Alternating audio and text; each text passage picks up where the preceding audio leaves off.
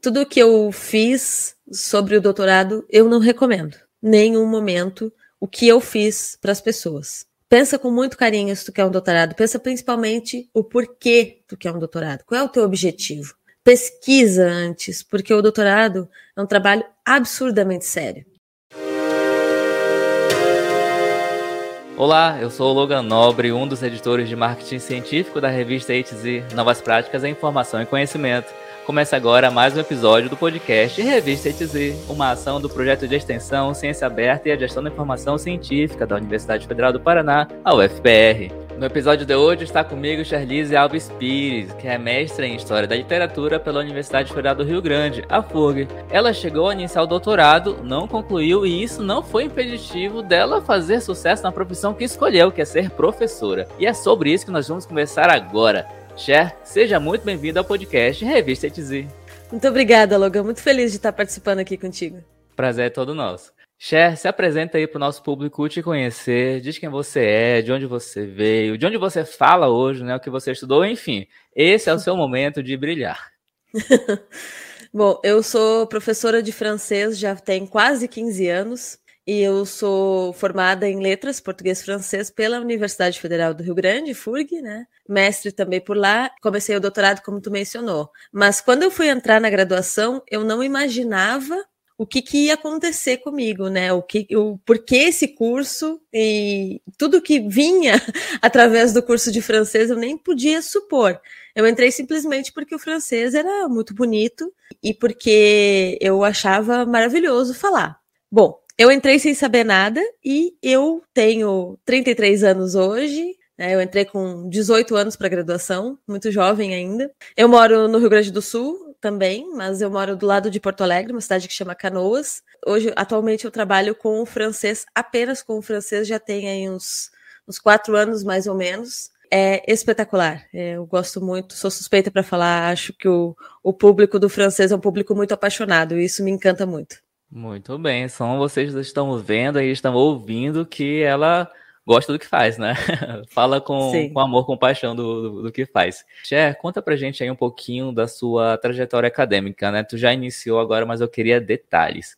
Conta como é foi que surgiu esse seu interesse pela língua francesa? Você acabou de falar que achava o, o idioma bonito, né? Mas uhum. como foi assim para você decidir? Como foi que virou a chave para tu falar? Vou fazer faculdade de letras francesa. Muito, muito boa essa pergunta porque eu não sabia o que fazer. Eu estava lá no, no ensino médio e pensei, vou fazer o óbvio que é direito. aí eu tentei o vestibular para direito, não passei na época. E aí eu falei, ah, vou fazer um, um cursinho para estudar o ano inteiro para poder escolher o curso que eu queria, porque eu gostava de tudo, eu achava tudo o máximo. Então foi muito difícil a escolha. E aí, no meio do cursinho, eu tinha um professor de português que era fenomenal, maravilhoso. Ele, inclusive, trabalha com português até hoje. Ele é professor de redação. E ele entrou na sala de aula na época da, da Copa do Mundo, do Zinedine Zidane. Ele tinha dado uma cabeçada num outro jogador. E ele entrou na sala de aula falando em francês. Eu falei: oh, Meu Deus, que chique! Isso é muito lindo, é muito maravilhoso. Eu preciso falar essa língua e eu quero ser que nem ele, né? Quem me dera, né? Até hoje, quem me dera ser que nem ele. Mas ele era fenomenal, ele era o melhor professor de todos, assim.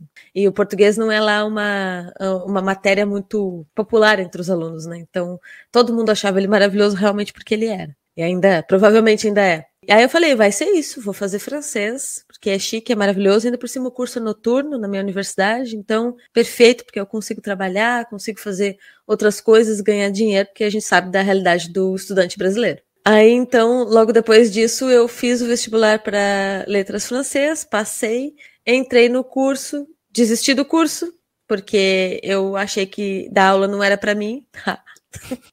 A ironia da vida, não é mesmo? E, e aí eu larguei o curso em agosto, o curso era anual, então era complicado, eu não tinha terminado as disciplinas ainda. Fiquei um ano fora depois disso, e em 2009 eu retornei para o curso, fiz o curso inteiro de letras francesas e assim, eu sempre amei muito o francês, né? O português eu gosto bastante, a literatura também é uma paixão na minha vida, mas o francês sempre foi o que eu mais gostei de tudo.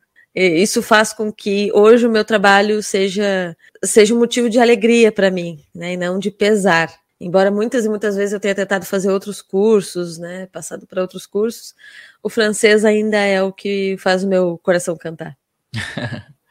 e como assim fazer outros cursos? Cursos rápidos, outras faculdades? Assim, conta pra gente o que, que é esses outros cursos, fiquei curioso. É uma excelente pergunta essa, porque foram muitos outros cursos. A gente tem aquele preconceito com os, o, o, curso de licenciatura, né? Sempre fala, ah, porque ser professor no Brasil é muito triste, e realmente é uma verdade. Professor no Brasil, tu nunca vai conseguir ganhar dinheiro suficiente para te sustentar, e muitas vezes isso é verdade. E aí eu, eu não queria essa realidade para mim. Eu não imaginava que outras maneiras eu pudesse trabalhar que não como professora concursada e chegar num concurso federal. A gente sabe o quanto é difícil, né? O quanto a pessoa precisa trabalhar e batalhar para chegar lá. Não é nada simples e nunca será por acaso. Certamente aquela pessoa estudou muito e passou muitas dificuldades para estar ali. Então eu falava, meu Deus, tem que ter alguma coisa mais relativamente mais simples. Na minha ingenuidade lá de pessoa que tinha terminado a graduação ou estava na graduação ainda há pouco tempo, né? E aí eu fiz, resolvi fazer o curso uh, algumas vezes tentar engenharia, porque eu, como eu te falei antes, né, eu sempre gostei de todas as disciplinas, então matemática tudo certo, nenhum problema, né? Não era maravilhosa em matemática, mas gostava também. Então tentei aí, algumas vezes fazer engenharia, já tentei fazer jornalismo, já tentei fazer é, enfermagem, vejam só, que estranho, né? Eu morro de medo de agulha, não faz nenhum sentido nada disso mas tentei. Enfim, vários cursos estão na, na lista e, ao final das contas, sempre o, o francês é que foi me puxando. Né? Inclusive, quando eu passei no mestrado, eu também passei para engenharia, eh, engenharia química. E aí eu falei, vou fazer o mestrado, né? Já estou um grau acima, vou fazer o mestrado.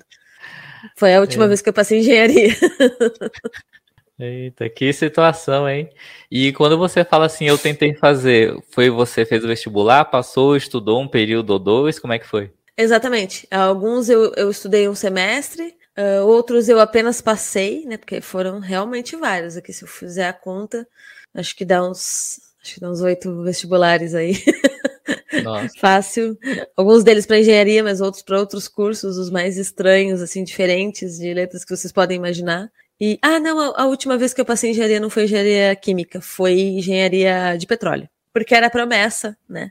Da época de ganhar dinheiro. E na minha cidade, uma cidade portuária, né? Minha universidade voltada para o ecossistema portuário e costeiro. Uhum. Então, uh, na minha universidade, na época, estavam pagando para um engenheiro de petróleo em torno ali de 50 mil reais dentro do, do polo naval, que era um ponto muito incrível, assim, da, da minha cidade, né? Então era um, um local de sucesso. Eu pensava, meu Deus, eu preciso fazer a graduação e acabou. E aqui o mínimo que eu preciso ter dentro das letras, né? É um doutorado, é o mínimo, porque é o que vai me levar para um, um, trabalho minimamente decente. Era tudo o que eu pensava, né? Minimamente decente, que é a universidade. Não é nada do que eu estou falando agora que realmente aconteceu ou é desta maneira. Entendi, mas era o que você, na sua cabeça de né, pessoa jovem, na primeira faculdade, na, na graduação ainda, você se via desse jeito? Só vou uhum. é, ter um bom trabalho dentro das letras se eu tiver um doutorado, era isso?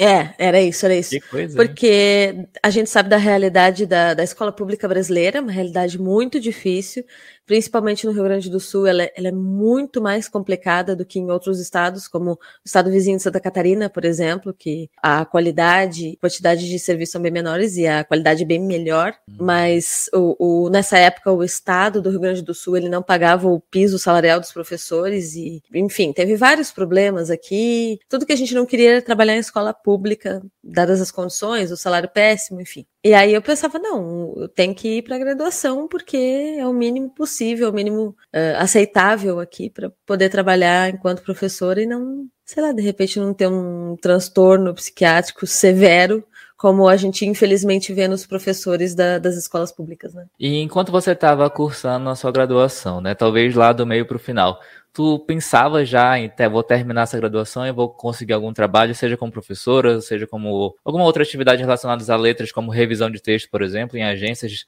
de comunicação, ou você já queria continuar os estudos? Eu queria continuar tudo, né? Eu, eu até tentava algumas vagas em algumas ou, escolas particulares, porque a pública a gente precisa do, do concurso, né? Até tentava algumas vagas de revisão, mas não era muito assim o meu estilo, não era muito o que eu gostava mesmo de fazer, porque eu sempre gostei muito do contato com os alunos e conversar, até brincando, né, que a gente fica falando, fazendo fofoca em francês no meio da aula, então eu brinco bastante com isso, mas a gente, eu gosto desse contato, então a revisão não era muito assim o que eu gostaria de seguir. Uhum. E eu achava que a carreira acadêmica era o meu caminho, e talvez um outro universo ele realmente seja o meu caminho, né? Então, uhum. hoje, hoje não é mais, hoje na minha realidade não é mais, mas na época era o que fazia todo sentido para mim, assim. E é absurdamente admirável, né, a vida do, do professor universitário, porque é um trabalho bastante árduo, bastante árduo mesmo. É um trabalho pesado. Uhum. E aproveitando a sua deixa, né? Por que, que a gente trouxe esse, esse tema para o episódio de hoje aqui no, no nosso podcast? Porque as pessoas às vezes acham que a única saída para quem faz mestrado e doutorado é fazer o concurso público federal para dar aula numa universidade federal ou no IF, né, no Instituto de Educação, e virar professor concursado. Mas assim, na vida não é só isso né? A Cher tá aqui para aprovar, ela vai continuar contando aqui um pouco mais da história dela. Vocês vão saber como que ela trabalha hoje, o sucesso que ela faz, e quando eu falo sucesso, é sucesso mesmo, né? Não tô aqui só, faz, só falando como se fosse uma, uma piada, uma brincadeira, não, ela faz sucesso mesmo. E assim, gente, a gente tem que estar tá com a mente aberta para saber as possibilidades existem dentro e fora da universidade. É bom você estudar? Claro. Quanto mais você estudar, melhor, melhor mas nem sempre vai ser aquilo que vai te garantir, com certeza, ter um futuro tranquilo, ter uma vida mais é, com menos problemas né, no nosso contexto atual, futuro e passado do Brasil, que a gente sabe como é que é a situação. Mas, Chay, me conta aí, como é que foi a tua experiência no seu mestrado, que foi em História da Literatura, né? Já gostei do tema aí, História da Literatura. conta aí como é Sim. que foi. O mestrado era mais uma situação que, ah, ou eu faço uma graduação nova, começo tudo do zero e arrisco a poder ganhar muito mais dinheiro, mas, né, de cara, assim, mas começar do zero, ou eu vou seguir daqui e daqui a gente vê o que, que faz. E eu resolvi seguir daqui e daqui o que, que a gente faz. Eu tinha, eh, eu estava terminando a graduação e assim como muitos, muitas pessoas, muitos alunos, né, que terminam a graduação, eu tenho essa sensação, eu tive, eu tinha essa sensação de que eu ia ficar desempregada e o que seria da minha vida, oh meu Deus, e agora?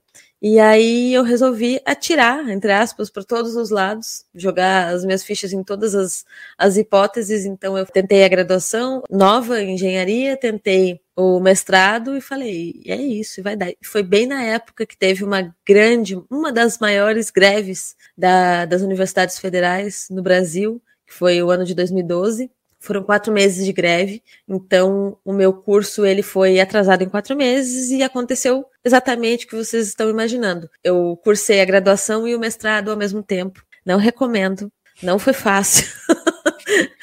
não foi fácil. Por quê? Porque as universidades elas não aceitavam, elas não aceitam em geral, né?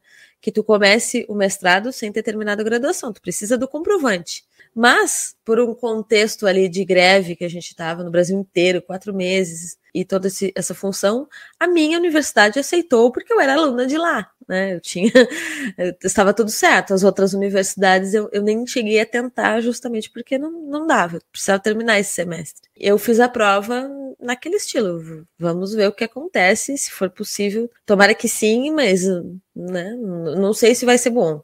E eu consegui passar, consegui, consegui entrar no mestrado, fazer o mestrado em História da Literatura, que é um, só existem dois mestrados de História da Literatura no Brasil, um é na minha universidade e outro é na PUC de Porto Alegre fiz nesse, nessa linha de pesquisa, da, da, linha da história, da memória, trabalhando com o Lupicínio Rodrigues, que é um dos maiores compositores do Brasil, porto-alegrense. Então, é, para mim era muito fácil de sair da minha cidade e ir até Porto Alegre para poder buscar estudos voltados para a vida do Lupicínio Rodrigues, né?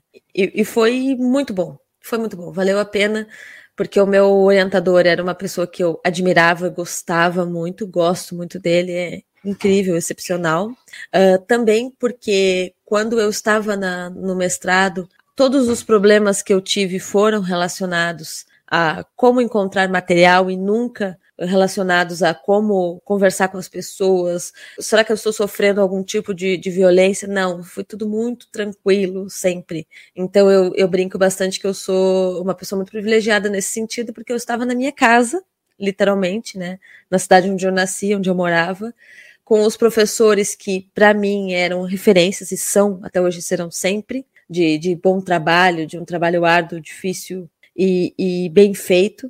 E também porque eu não tive nenhum problema de relacionamento durante o mestrado. Então, essa parte da saúde mental é muito importante. Eu vejo muita gente sofrendo com isso e eu deu tudo certo, não aconteceu nada. Então, funcionou muito bem. Tá aí o, a obra publicada com a com as a, através das crônicas do Lupicínio Rodrigues, né? Muito bem. E falando em saúde mental, nós temos um episódio aqui na revista ITZ sobre saúde mental na pós-graduação. Se você ainda não ouviu, veja aí na descrição do episódio. Foi um episódio do finalzinho da temporada passada. Então, tua experiência no mestrado começou meio conturbada, período de greve e tal, mas foi tudo bem, pelo jeito foi um mestrado feliz, né? Foi, foi um mestrado feliz, claro, com todos os problemas que o mestrado traz pra gente, que não não é uma coisa assim fácil de ser feita, né? Um trabalho muito difícil de, de fazer, mas o fato de tu gostar da, da pesquisa, de tu gostar da, da, obra, da fortuna crítica, de tu gostar do, do, do, teu orientador, de tu ter confiança no teu orientador, de ter uma orientadora perfeita, maravilhosa, de ter uma segurança da tua universidade é, é, é um outro nível, assim. Então, pensa em tudo isso antes de tu começar uma pós-graduação, como tu vai te sentir e principalmente é necessário gostar. É, é preciso que tu gostes do teu tema, porque chega uma hora que tu, mesmo gostando, tu já tá um pouco cansado. Então imagina se tu não gostar, tá? Faz um negócio que tu gosta, realmente, facilita a vida. Muito bem, então ficam aí as palavras de sabedoria. Faça algo que você gosta, estude o que você gosta. E, dito isso, conta aí pra gente como é que foi o doutorado, mulher. O que é que aconteceu? O doutorado foi um caso muito peculiar, assim. Tudo que eu fiz sobre o doutorado, eu não recomendo. Nenhum momento o que eu fiz para as pessoas. Pensa com muito carinho se tu quer um doutorado. Pensa principalmente o porquê tu quer um doutorado. Qual é o teu objetivo? Pesquisa antes, porque o doutorado é um trabalho absurdamente sério. E o fato dele ser absurdamente sério faz com que tu precise ter muita responsabilidade para fazer. Não é, ai, será que eu vou ou será que eu não vou? Não é assim que funciona, gente. Não, não. Não é uma questão de dúvida, é uma questão de sentar, pensar, analisar, colocar em planilhas e também verificar se é isso mesmo. Por quê? Qual é o objetivo de fazer um doutorado? Né? O meu objetivo em fazer um doutorado era conseguir entrar como professora de uma universidade federal. Era para isso observem que eu já comecei com o ponto errado. Eu não estava com um doutorado porque eu tinha a intenção de pesquisar sobre um assunto de profundidade, ou então eu tinha interesse, amor, como eu tinha pelo mestrado, né, pelo meu objeto de, de estudo, mestrado, eu não tinha nada disso no doutorado. Então eu não tinha ali as, as bases, a estrutura para poder seguir nisso tranquilamente. Quando eu estava terminando o mestrado, eu precisava defender o, o meu mestrado até o final do, daquele ano, que foi o ano de 2015. E aí eu falei assim: vou defender. E acabei defendendo ele no dia 22 de dezembro. assim, quando a gente fala em fim do ano, a gente fala fim de ano mesmo, assim, mais um pouco era 31.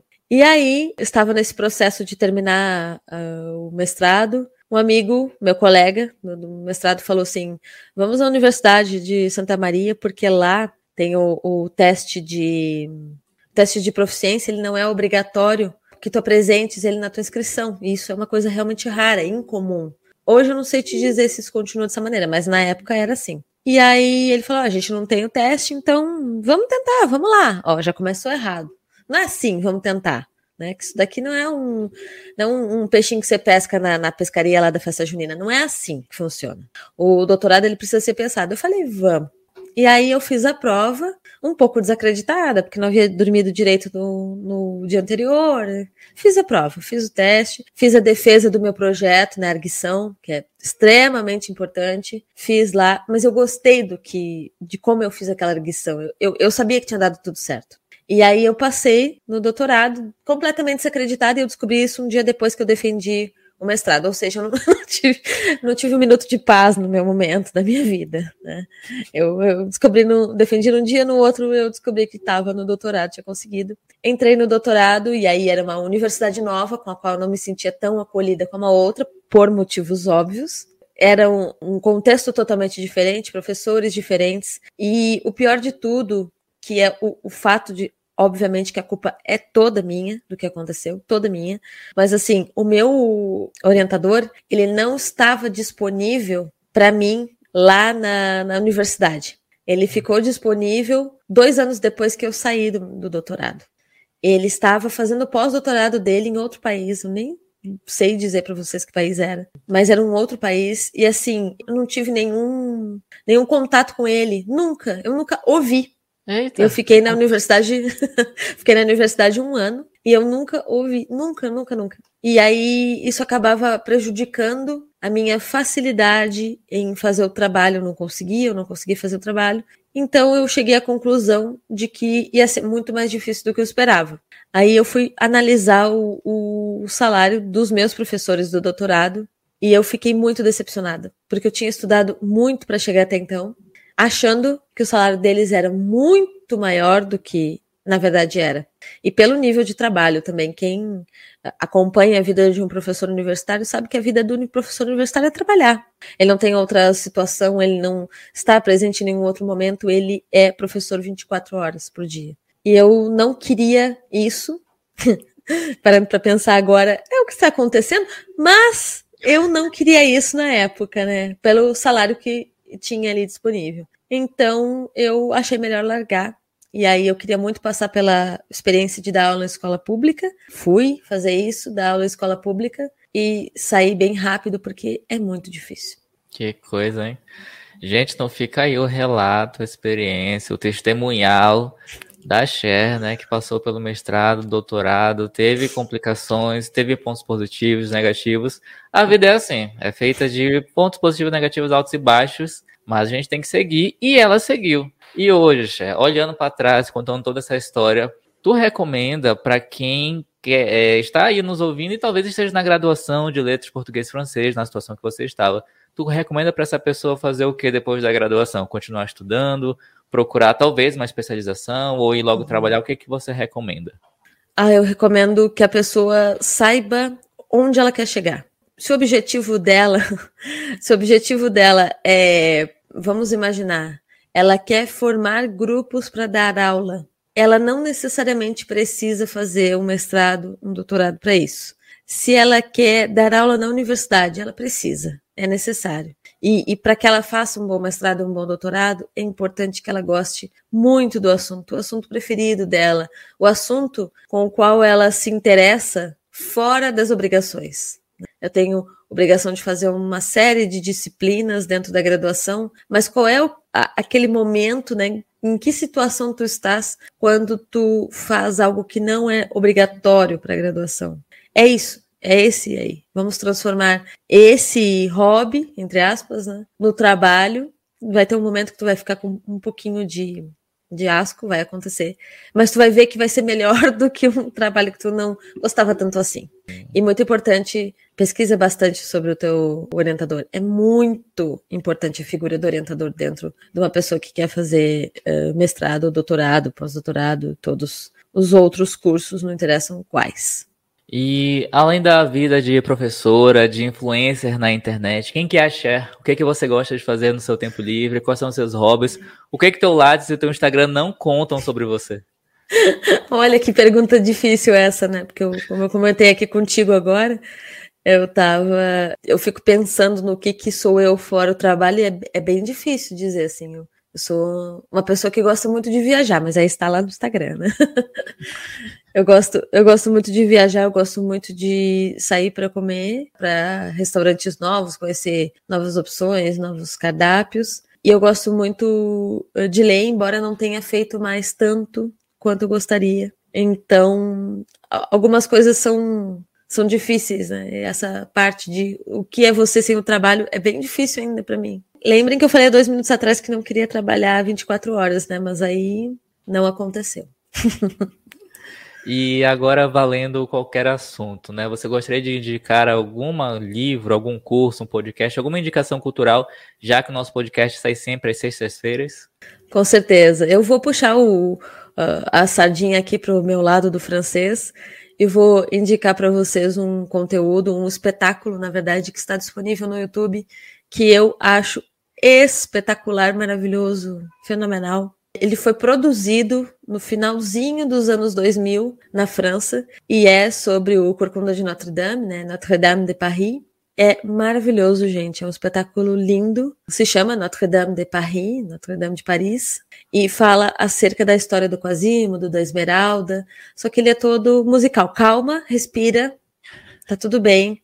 Vale a pena, confia em mim. Eu sei que as pessoas não gostam de musical, mas são as músicas sobre a história, não é a história em si. É, é muito bonito, é um pouco antigo, tem no YouTube e é tudo em francês. Se tu tem interesse de aprender francês, é uma baita referência, porque são letras muito mais fáceis e simples de tu aprender. Então pode te ajudar.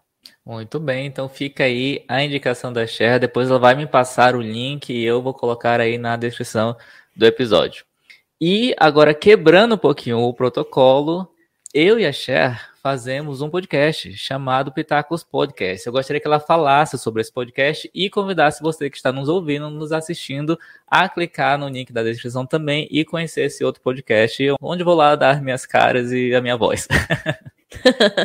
Sim, gente, sejam convidados a conhecer o Pitacos Podcast, o Pitacos que eu e o Logan fazemos aqui todos os primeiros sábado de cada mês sai um episódio do Pitacos Podcast e lá a gente vai basicamente pitaquear sobre a sua vida, né? Você vai mandar suas histórias bem assim curiosas, eu diria, sobre determinados assuntos e a gente vai meter o B dele na sua vida, resolver a sua vida e falar sobre como é importante tomar água, fazer terapia e ter o seu momento de autoestima. É isso, todas as indicações e links estarão aí na descrição. Cher, muito obrigado por ter aceito o convite e ter vindo aqui conversar conosco. Imagina, eu que agradeço, foi um prazer inenarrável.